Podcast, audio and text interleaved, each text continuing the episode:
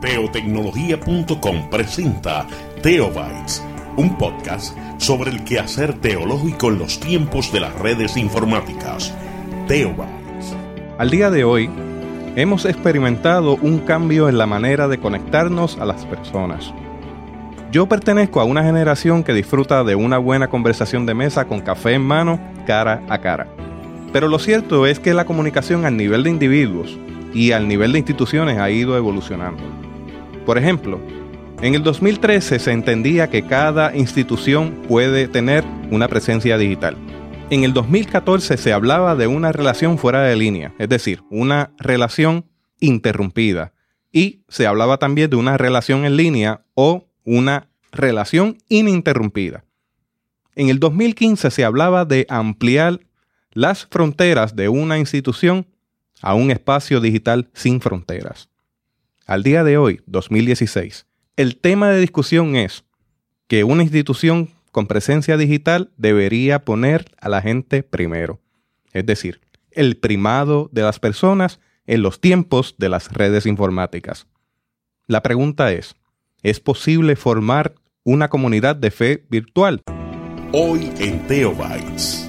Busque una taza de café, de té o de chocolate y siéntese a la mesa con nosotros porque este tema será de gran bendición para su vida y a la vida de su iglesia. Saludos y bendiciones, les habla Jesús Rodríguez Cortés y les doy la bienvenida a esta edición de Teobytes.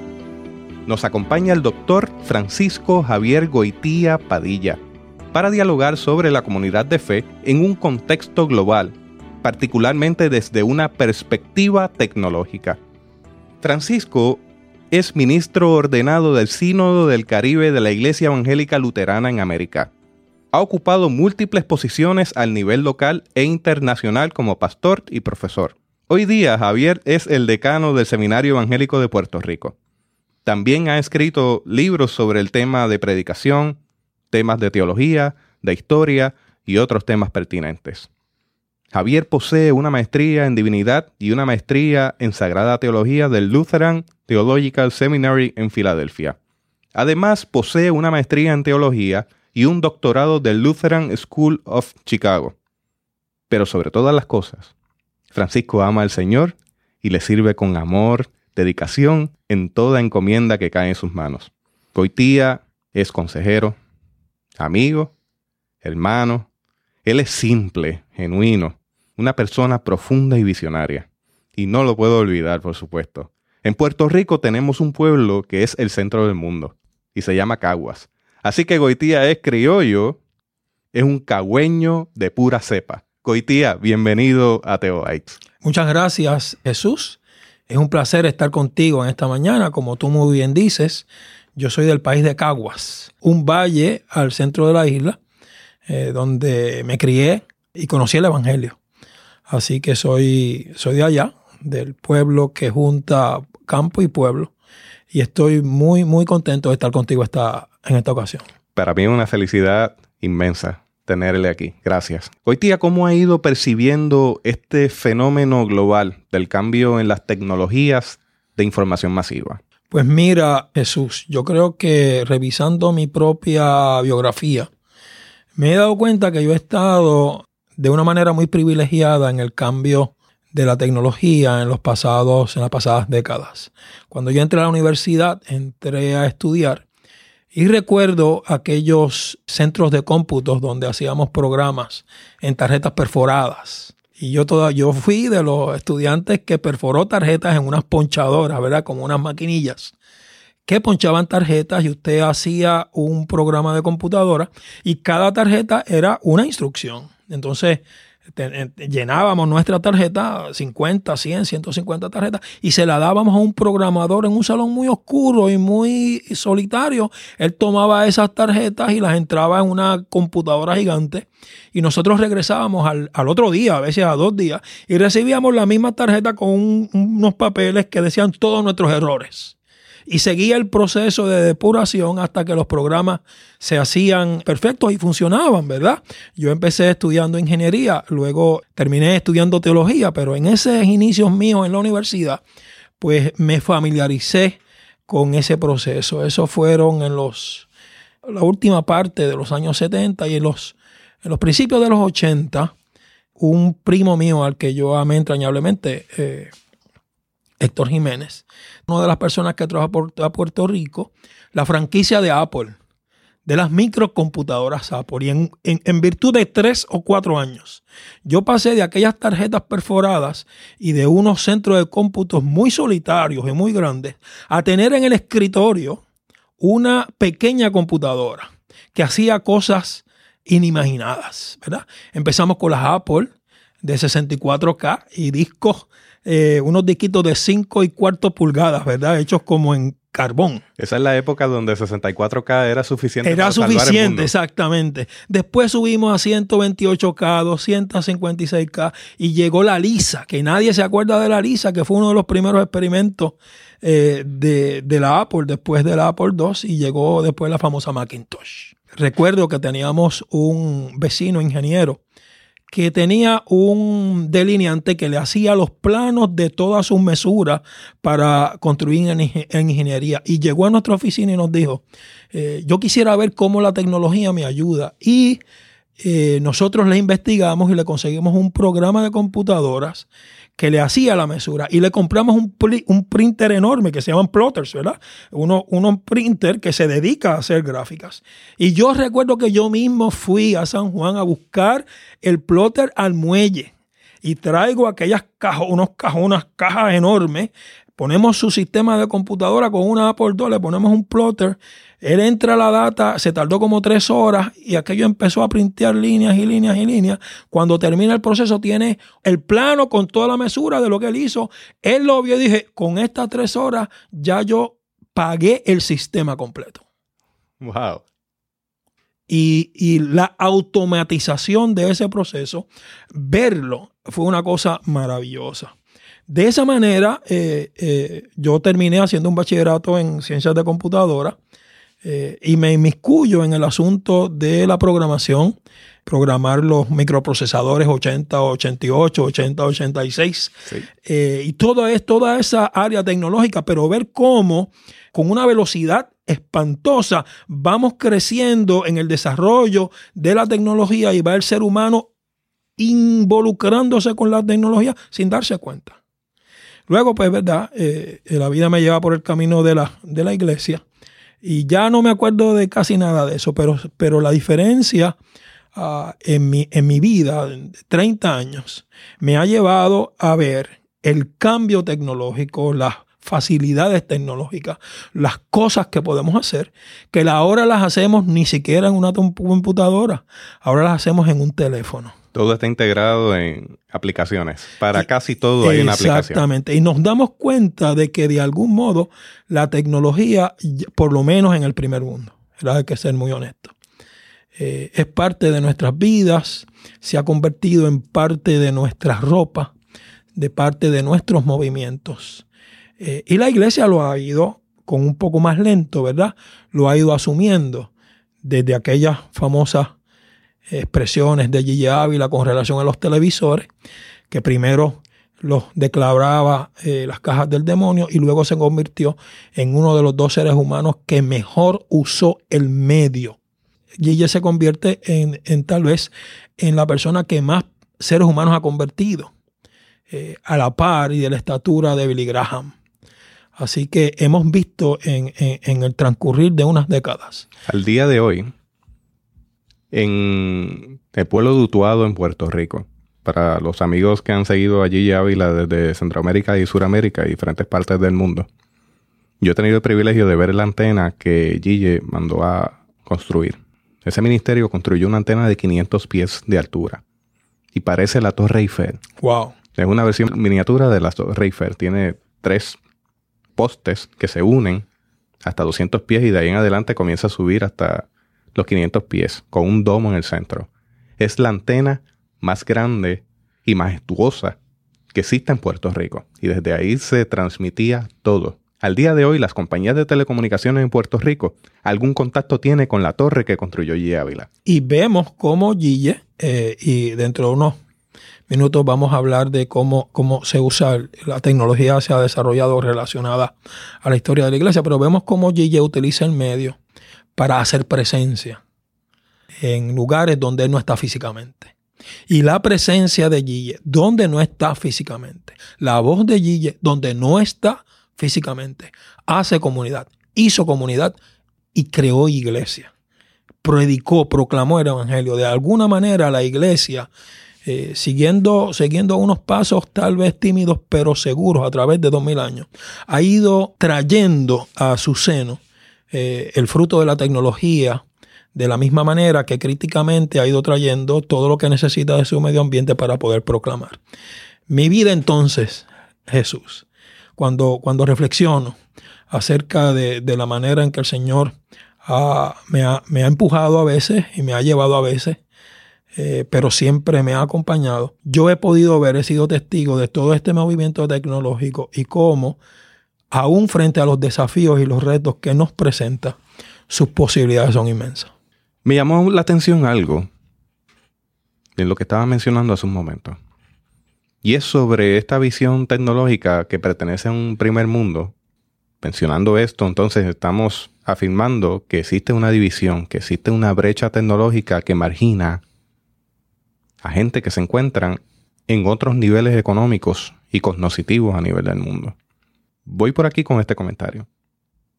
Esta mañana estaba leyendo la tecnología informática ha ido marginando gente de estratas sociales distintas y que en el mundo hay más hombres que mujeres conectados a ese sistema informático, creando unas diferencias bien marcadas en la población, en la comunidad. ¿Qué opina de eso? ¿Cómo usted lo ve? Bueno, Jesús, una persona puede usar un martillo para construir una casa o puede usar un martillo para darle por la cabeza a alguien y asesinarlo. Y el martillo es tecnología.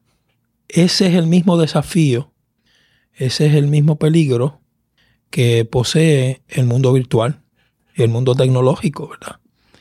Que siempre va a estar expensas de ser mal utilizado, está a expensas de ser controlado, acaparado. Debemos tener mucho cuidado cuando nos involucramos en el medio un llamado ético al uso de la tecnología que no podemos descartar.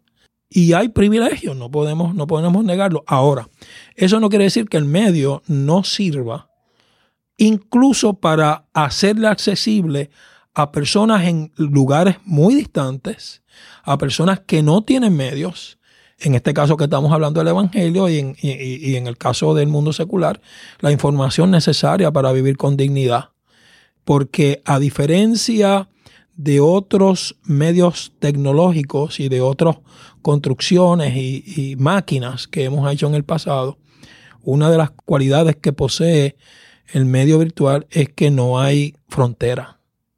No hay ni siquiera frontera física.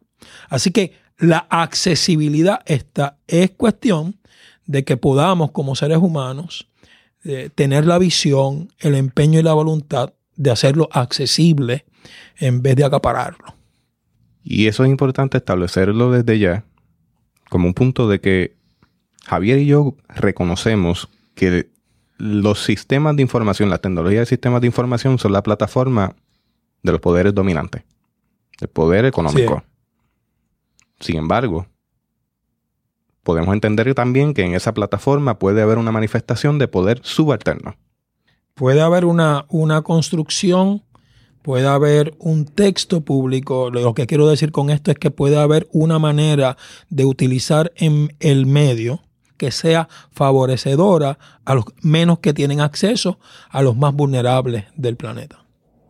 Y reconociendo esas limitaciones y las bondades que el medio nos da, mencionamos al principio que se está hablando al día de hoy de que la gente lleva el primado a través de los medios, la gente primero. Por lo tanto, estamos hablando de comunidad en un mundo cibernético. ¿Por qué una comunidad de fe virtual? ¿Por qué no? Yo creo que la pregunta dirige la conversación. Entonces la pregunta es ¿por qué no? Fíjate, eh, reflexionando para esta reunión tan importante que, que tenemos en estos momentos, yo pensaba en un tiempo que viví en Chicago estudiando mi doctorado y cerca, cerca de donde yo estudiaba en, en Hyde Park, en la ciudad de Chicago, en la parte sur, está el, museo, el Oriental Museum, Museo Oriental, que es uno de los lugares que tiene el catálogo de eh, artefactos de las civilizaciones del Mediterráneo, el caldo donde surge Occidente más grande del mundo. Y yo fui una o dos veces, ¿verdad?, a verlo, porque eh, me gustaba, ¿verdad?, la, relación bíblica con, la parte geográfica de la cuenca del Mediterráneo y algunas de las civilizaciones que eh, están presentes en las escrituras, especialmente en el Antiguo Testamento. Los sumerios, los egipcios, todo ese tipo de cosas. Y entonces dan cuenta, el museo da cuentas de un fenómeno de unas civilizaciones que permite que nosotros las conozcamos. Y es la capacidad de escribir, que es tecnología. Conocemos estas civilizaciones a diferencia de otras, porque éstas desarrollaron la capacidad de escribir. Y por el uso de esa tecnología nosotros sabemos un sinnúmero de cosas. Ahora, hay un, había un cilindro muy grande de una civilización, eh, si mal no recuerdo son los sumerios, un cilindro que pesa toneladas, ¿verdad? Si mal no recuerdo tenía como dos o tres pies de ancho, no hay circunferencia de ancho, y como, como 10 o 12 eh, pies de, alto. Y ahí estaba escrita toda la historia de esa civilización. De igual manera, conocemos eh, la civilización de los egipcios que también escribieron en, las paredes de las tumbas, en las paredes de sus ciudades, y desarrollaron esa tecnología de tal manera que nosotros los conozcamos. La diferencia es que llevarse ese cilindro y transportarlo de un lugar a otro es un poco complicado. De la misma manera que llevar las paredes de las pirámides para otro lugar. Una de las contribuciones maravillosas de Israel a la civilización de Occidente no es solo que es escribe de tal manera un lenguaje que es reconocible aún hoy día, sino que lo escribe y lo puede transportar, lo escribe en rollos. Es un adelanto tecnológico. Lo que había dentro del arca era el rollo de la ley. Y eso es un adelanto tecnológico. Eso le permite a Israel moverse, salir de Egipto, ir por el desierto, llegar a la tierra prometida, ir de un lugar a otro con este nuevo medio tecnológico que luego utiliza San Pablo.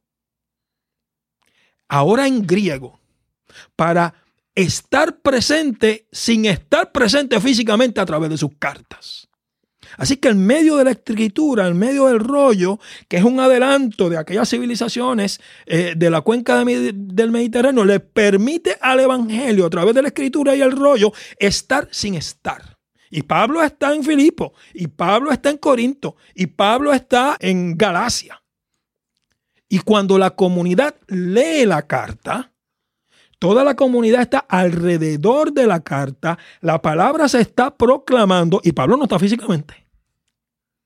Así que la historia misma del Evangelio nos provee unas claves, pienso yo eso, para atrapar cómo la palabra es más que nuestras limitaciones. Podemos brincar entonces, por ejemplo, a la reforma protestante. ¿Y qué fue lo que permitió entonces a Lutero ir más allá de los procesos de penitencia y de la iglesia como se conocía a ese tiempo. No fue el desarrollo de la imprenta, eh, la capacidad del ser humano de pasar de esos rollos a un medio nuevo, de modo que personas conocieran ya no por un lenguaje simplemente de un idioma, sino por arte, por gráficas, y de esa manera hacer presente algo que no está presente. Si uno sigue el desarrollo del medio, de la manera en que la palabra ha utilizado los medios disponibles para hacer presente y hacer comunidad, nos damos cuenta que tal vez estemos ahora nosotros y nosotras en un tiempo parecido al cambio de las paredes y los cilindros a los rollos en el tiempo de Israel, estemos en un tiempo parecido al cambio de los rollos a los libros y los tratados en el tiempo de la reforma. Y entonces aquellos cilindros y paredes que se convirtieron en rollos, que luego se convirtieron en libros, ahora se están convirtiendo en ceros y unos. Y los ceros y unos se transportan a través de paquetes. A través de paquetes. Se llama encapsulación. Se encapsula la información en formato de 0 y 1 y se lleva. Estamos hablando de la posibilidad de un espacio virtual. ¿Cómo se sustenta ese espacio virtual desde una postura teológica y una doctrina saludable? Ahí es donde la puerca tuerce el rabo. Ya regresamos con más de Teobytes. Le recuerdo que si usted desea escuchar este o cualquier otro podcast desde la comodidad de su equipo móvil, puede utilizar la aplicación Podcast en iPhone o instalar una aplicación que se llama Stitcher en Android. Una vez usted abra la aplicación, escriba en el buscador la palabra Teobytes para encontrar nuestro podcast. Presione el botón de suscribir para recibir notificaciones de cada nuevo episodio. Si le gustó la entrevista, le pedimos con mucha humildad que nos deje su comentario o pregunta junto a una evaluación a través de la aplicación. También puede visitar nuestra página de internet para este podcast que es www.teobytes.com. Allí encontrará información relevante para su ministerio como pastor o pastora y líder de comunidad. Estás escuchando Teobytes. Ahí es donde nosotros necesitamos ser muy cuidadosos. Porque yo creo que este movimiento que yo he compartido contigo, que yo no, yo imagino que no soy el primero que me doy cuenta, pero que apunta a una manera en que el Evangelio ha empujado a la iglesia. A la manera en que la palabra de Dios ha empujado comunidades, ¿verdad? Para incluir a nuestros hermanos en el Antiguo Testamento, nos provoca sustentar lo que vemos como posibilidad. Entonces yo quisiera leerte, ¿verdad? Eh, un, pedacito del Evangelio de Juan. Dice, en el principio era el verbo, y el verbo era con Dios. El verbo era Dios. Dice el Evangelio de Juan que Dios estaba en el principio mismo con Dios. Cuando no había nada, el verbo estaba allá. Y que la fuerza que crea es ese verbo. El verso 14 dice, y aquel verbo fue hecho carne y habitó entre nosotros. Y vimos su gloria, gloria como del unigénito del Padre, lleno de gracia y de verdad. Y yo creo que el Evangelio de Juan lo que documenta es la posibilidad de Dios de hacerse accesible en los medios que los seres humanos conocemos. Eso se llama la encarnación. La palabra de Dios plena es capaz de habitar lo humano capaz de habitar la historia, es capaz de habitar los huesos, los músculos, los pulmones, el cerebro, porque Jesús, la palabra de Dios, Jesús se encarnó. Jesús tuvo ombligo, Jesús nació, como cualquier ser humano. Así que eh, la, plenitud de la palabra de Dios fue capaz de habitar el pesebre. Dentro de mi tradición luterana hay una frase muy importante que se llama finitum capax infinitum. Lo infinito, la plenitud de Dios es capaz de habitar por amor y para gracia lo finito. Y yo creo que si seguimos la clave de esta manera en que la tecnología ha permitido a la iglesia expandirse y reclamamos esta capacidad divina de habitar lo terrenal, lo que producimos, donde vivimos. Vamos a encontrar una beta teológica para sustentar la presencia de la palabra de Dios en el medio virtual. Phil Hefner es un teólogo a quien conozco, me dio clases allá en, el seminario de la Escuela de Teología en Chicago. Uno de mis favoritos. Y, lo aprecio mucho. Y tiene un libro que a mí me gusta mucho, se llama The Human Factor, Evolution, Culture and Religion, el factor humano, la evolución, la cultura y la religión. Y, y Philip ahí nos dice que el ser humano es una síntesis de genética y de cultura. La capacidad creadora de Dios ha sido plasmada en el ser humano, ya sea desde la creación misma, a pesar del pecado, dependiendo cuál es su teología, o ya sea desde la fe que recrea la imagen de Dios, ¿verdad? La fe eh, de la cual nos asimos, eh, el Evangelio que nos rehace y nos dignifica, nos restaura aquella imagen de Dios que fue puesta en nosotros en el momento de la creación. Y Philip dice que esa capacidad humana hace que la tecnología sea una extensión de eso que poseemos. Y la tecnología entonces se convierte en el estirón humano para crear sociedad y comunidad. Estamos hablando de una extensión del espíritu. Este, podemos hablar de una dimensión espiritual, ¿verdad? Philip en otro libro que se llama Tecnología y el devenir del ser humano dice lo siguiente, estoy traduciendo. Eh, el devenir del ser humano es un proceso profundamente religioso y espiritual. No entiendo el devenir humano como algo que ha sucedido, sino como un proceso que siempre está sucediendo. Es decir, el ser humano no es el ser humano siempre de bien. El ser humano siempre está construyendo, construyéndose y construyendo espacio. En este caso, para que la palabra lo habite. Y desde ese sentido, nosotros podemos ver la tecnología y el uso de la tecnología como una extensión del lugar donde se encarnó la palabra. Ciertamente hay muchos desafíos. El pecado habita también todos estos lugares. No estamos diciendo que no hay riesgos. El pecado es un poder personal, comunitario y estructural. Y vamos a tener que luchar para reclamar el espacio para el Evangelio, como cualquier comunidad ha tenido que luchar para reclamar espacios de dignidad para el ser humano, para el Evangelio. No, estoy, no soy ingenuo.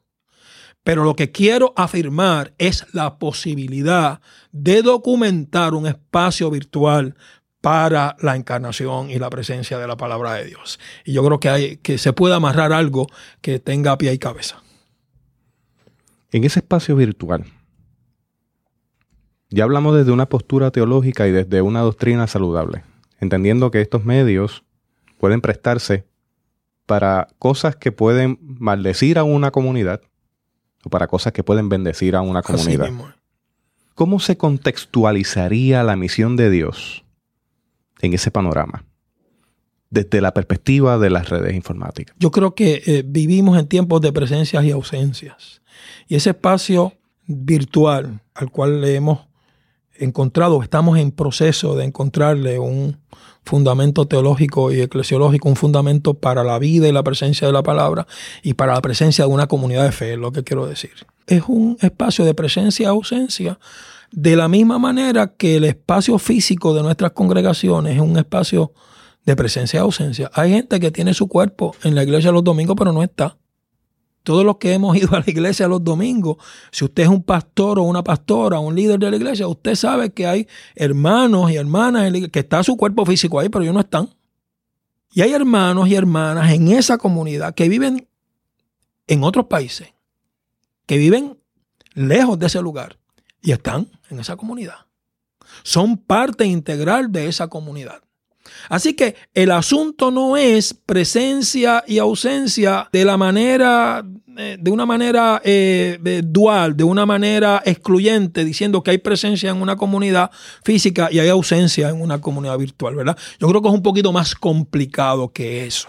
La pregunta para contestarla, la que tú me haces ahora, es cómo podemos afirmar la presencia de una comunidad en el medio virtual.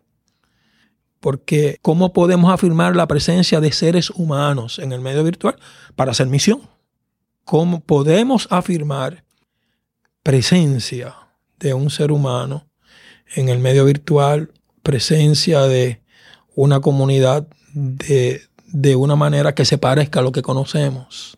Pues yo creo que ese es un, es un desafío, pero yo me atrevo a lanzarme al ruedo y decir que sí, que la presencia virtual es una posibilidad de presencia existencial. Que la presencia virtual es una posibilidad de presencia tanto del ser humano pecador, limitado, egoísta, que siempre quiere salirse con la suya, como de ese mismo ser humano angustiado, enfermo, enferma, buscando respuestas a sus preguntas más dolorosas y más importantes, buscando alternativas de gracia y de evangelio que le provocan dignidad y esa misma búsqueda está presente en el medio virtual. Pueden haber personas que vayan al medio virtual a entretenerse. Puede que haya personas y hay personas que van al medio virtual a hacer cosas que no deben.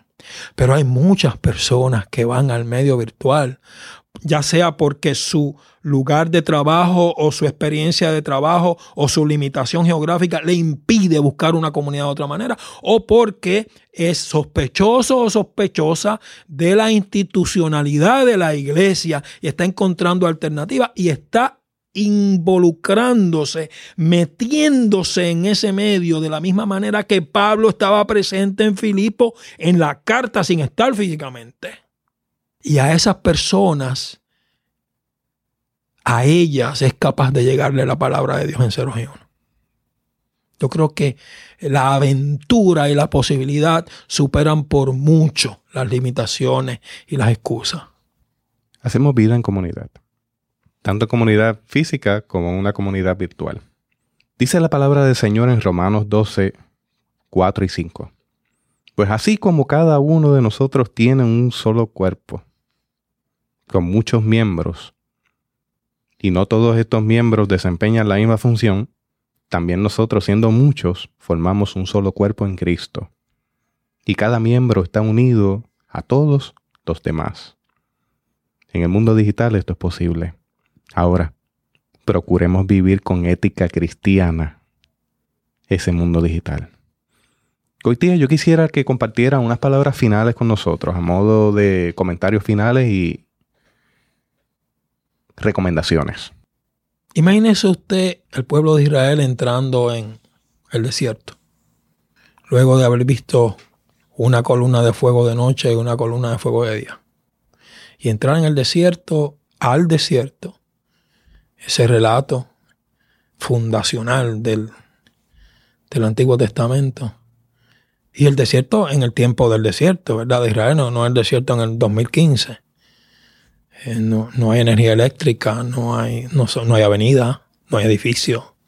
A la oscuridad y el frío de la noche y al calor. Es una aventura, una aventura eh, de entrar a un lugar y no saber cuándo vamos a salir ni por dónde vamos a caminar. Imagina usted a San Pablo llegando a Damasco, eh, ciego, siendo cargado por sus enemigos. Y de ahí lanzándose a, lugares que nunca había visto, a pie y a caballo. Imagínese usted tantos cristianos y tantas cristianas que se lanzaron a aventuras donde lo único que conocían era una realidad muy limitada y la aventura misma le abrió significados y posibilidades inimaginadas. Ahí estamos. Ese es el mundo virtual. Por ahí nos vamos. Esta otra manera de ver esta aventura me la enseñó un amigo entrañable, se llama Orlando Laureano. Orlando Laureano es un músico exquisito de Puerto Rico, un cuatrista y un músico eh, a quien yo aprecio mucho y es mi, amigo. Y cuando ambos teníamos pelo y pensábamos menos, allá en los campamentos de verano en Dorado, un día estábamos hablando eh, y yo le decía, ¿por qué esto? ¿Por qué esto? ¿Por qué esto, Orlando? ¿Por qué esto, Orlando? Y él me dijo, Javier, ¿por qué no? ¿Por qué no? Es una pregunta con más posibilidades para lanzarnos a la aventura de la fe que por qué. ¿Por qué presenta excusas? ¿Por qué no nos da aventura? Nos hace seguir la luz del Evangelio en medio de la oscuridad de la noche. mi invitación es a que aceptemos el reto. Mi invitación es que en la medida que usted que me está escuchando pueda utilizar el medio, utilízalo. Ahora, mi invitación es que no debemos olvidar la pregunta ética y la responsabilidad que esto conlleva. Porque se nos va la vida. Es el evangelio de la vida. Así que siendo responsables de aquello que hacemos y de lo que no hacemos, convirtamos las paredes y los cilindros que se fueron cambiando a rollos. Convirtamos los rollos que se fueron cambiando a libros. Convirtamos los libros es un espacio nuevo virtual donde hay presencia de la palabra, hay presencia del humano y hay comunidad para declarar a Jesús como nuestro Salvador. Gracias, Goitía. Yo quisiera también que compartiera con nosotros un proyecto, un bebé que tiene en las manos recientemente. ¿Cuál es? Está la presencia digital, ¿ah? Con la ayuda de un amigo entrañable que tiene mucha paciencia conmigo, que se llama Jesús Rodríguez. Y otros amigos y el, apoyo de mi denominación, hemos, estamos lanzando un, un ministerio virtual. Se llama Nova Ruta. Tenemos una página www.novarruta.com y un espacio en Facebook que se llama Nuevas Rutas. Estamos en, baby steps, ¿verdad? Estamos en pasos de bebé. Estamos intencionalmente siendo más cautelosos que de costumbre porque queremos que, que, sea, que sea algo bonito, que sea algo inclusivo, que haya diversidad, que todo el mundo pueda entrar y que sea un lugar de experimentación y de búsqueda. Así que si usted está interesado, está interesada en buscar un, espacio donde conversar, donde aprender, donde eh, darnos un cafecito virtual, como el que nos damos aquí en, en Teobytes, eh, www.novarruta.com. Eh, repito, el espacio está en proceso de construcción, pero ya en, dos o tres semanas debe estar eh, visitable y, podemos encontrar muchas cosas. Es para conversar. Yo creo que la palabra de Dios se encarna en nuestro medio mientras conversamos la proclamación, la predicación no es una otra cosa que la conversación de la palabra con nuestras vidas y cómo nuestras vidas responden a esa, a esa palabra primera que es la de Dios en Jesucristo. Así que están invitados a que nos visiten y siempre agradecido de esta oportunidad que tú me has dado esta tarde, eh, de, forzarme a articular un poquito más claramente eh, eh, lo que pensamos acerca, acerca de esta aventura. Y, y tomo este espacio, Jesús, como, como ese trampolín muy intencional para seguir desarrollando esta manera de entender la iglesia, de entender la encarnación, de, articular teológicamente lo que estamos haciendo, porque yo creo que es algo que debemos continuar desarrollando en el futuro. Esto ha sido un tema recurrente en mi vida y algo en lo que he insistido porque yo voy viendo cómo va creciendo las generaciones. Y estas generaciones necesitan compañía de otras formas, a lo mejor distintas a las que usted y yo estamos acostumbrados. Estamos acostumbrados a una más auditiva presencial, pero estas generaciones emergentes están conectados 24 horas al día, 7 días a la semana. En una imagen de campo de Puerto Rico, quizás para usted sea análogo en otro lugar del mundo, uno puede encontrar en alguna que otra finca o terreno para cultivar algo que llamamos una yunta de bueyes. Y esa yunta de bueyes consiste en un buey veterano y un buey novato, novicio y a ambos se le amarran el yugo. Lo van llevando entre dos.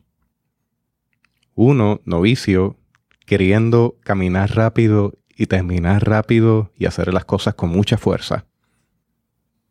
Y otro que le acompaña al lado, al paso, diciéndole dónde debe acelerar, dónde debe detenerse un poco, cómo afincar, cómo poner el paso. Y esa es nuestra función con esta generación. Yo pienso que debemos amarrarnos la yunta, amarrarnos a ese yugo con las generaciones emergentes y acompañarles en esta travesía. Con nuestra experiencia, con mucha paciencia, con el mayor de los amores y modelándole los valores del reino de Dios paso a paso. Para que esta generación esté acompañada y segura y creciendo en la gracia de Dios. Amén si alguien quisiera contactarle por correo electrónico, ¿tiene algún correo electrónico? Sí, el correo electrónico del portal es eh, mvivabox, m v i v a v o x at eh, gmail.com. El correo, mi correo personal en el seminario evangélico es drjgoitia arroba se-pr.edu y mi correo personal javiergoitia.aol.com. Una vez más, gracias por sacar este tiempo de su agenda ocupada. Para mí es un privilegio enorme. Ha sido un placer, Jesús, te escucho. Escuché el podcast de Pablo Jiménez, estuvo excelente. Escuché el podcast de Juan Mejías, amigo, a quienes aprecio mucho. Así que me siento muy, muy halagado de estar en esa compañía. Dios te bendiga mucho. Amén. Me hace muy feliz a mí. Hasta aquí esta edición de Teo Bites. Gracias por darnos el privilegio de llegar hasta ustedes a través de las redes informáticas. Hasta el próximo episodio. Que la paz y la gracia de nuestro Señor Jesucristo sea con ustedes. Esto fue Teo Bytes, presentado por teotecnología.com, un podcast sobre el quehacer teológico en los tiempos de las redes informáticas.